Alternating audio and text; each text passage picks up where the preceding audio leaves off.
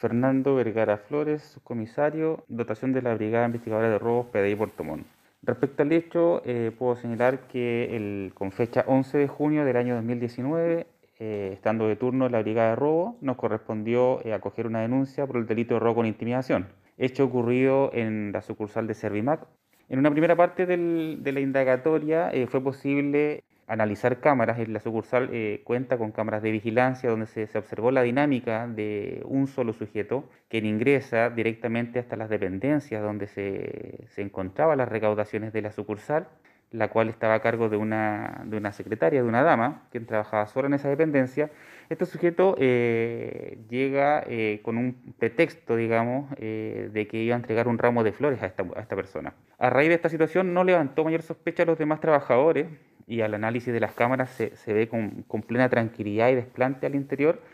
lo que en definitiva le permitió llegar hasta la persona indicada y una vez al interior, encontrándose solo con la persona, procedió a intimidarla con un arma de fuego, para posteriormente sustraer eh, la recaudación que mantenía hasta el momento y darse a la fuga. Bueno, en primer lugar se pudo, se pudo precisar de que, de que este sujeto fue caracterizado al robo, pero así todo, habían características como, por ejemplo, su forma de caminar, su nariz que era prominente y aguileña,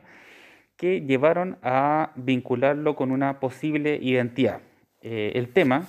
era que la posible identidad eh, eh, de conocimiento de esta brigada era un sujeto que se mantenía cumpliendo una condena en la cárcel de Puerto Montt, lo que hacía poco probable su participación. Pero así todos se hicieron las consultas y se pudo confirmar de que este sujeto se encontraba con beneficio de libertad vigilada y que específicamente el día del robo estaba en la calle, lo que obviamente eh, llevó a que tomara mucha fuerza esa tesis investigativa. En el contexto de la dinámica del robo, este sujeto llevó un ramo de flores y llevó una carpeta. En dicha carpeta, este sujeto llevaba un papel con los datos personales de la tesorera, de la persona que hacía la función de tesorera,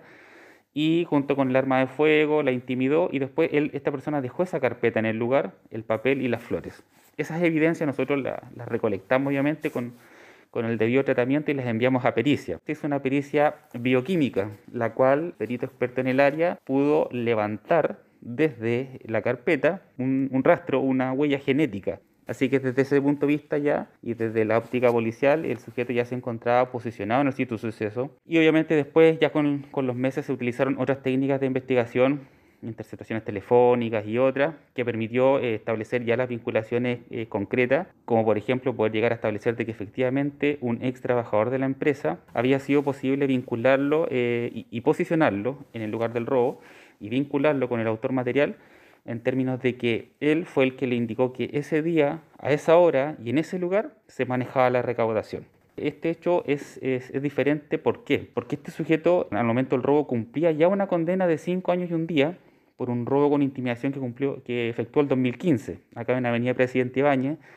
donde también atacó a una mujer que estaba encargada de un local con un arma de fuego. En ese entonces el sujeto fue identificado a través de sus huellas dactilares y de su apariencia, por el análisis de las cámaras. Por eso es particular porque el sujeto en esta oportunidad fue eh, un poco más astuto, entre comillas, porque consiguió información privilegiada de un lugar y no cometió los mismos errores desde el punto de vista de que utilizó guantes para no dejar huellas dactilares y se caracterizó para no ser reconocido. Pese a que él se preparó al momento de cometerte el robo, previo a esto claramente no, no protegió sus manos y seguramente en base al nerviosismo del, del hecho que iba a cometer provocó eh, su oración o, o, provocó de que él dejara rastros en esa carpeta que nosotros periciamos. Claramente eso... Eh,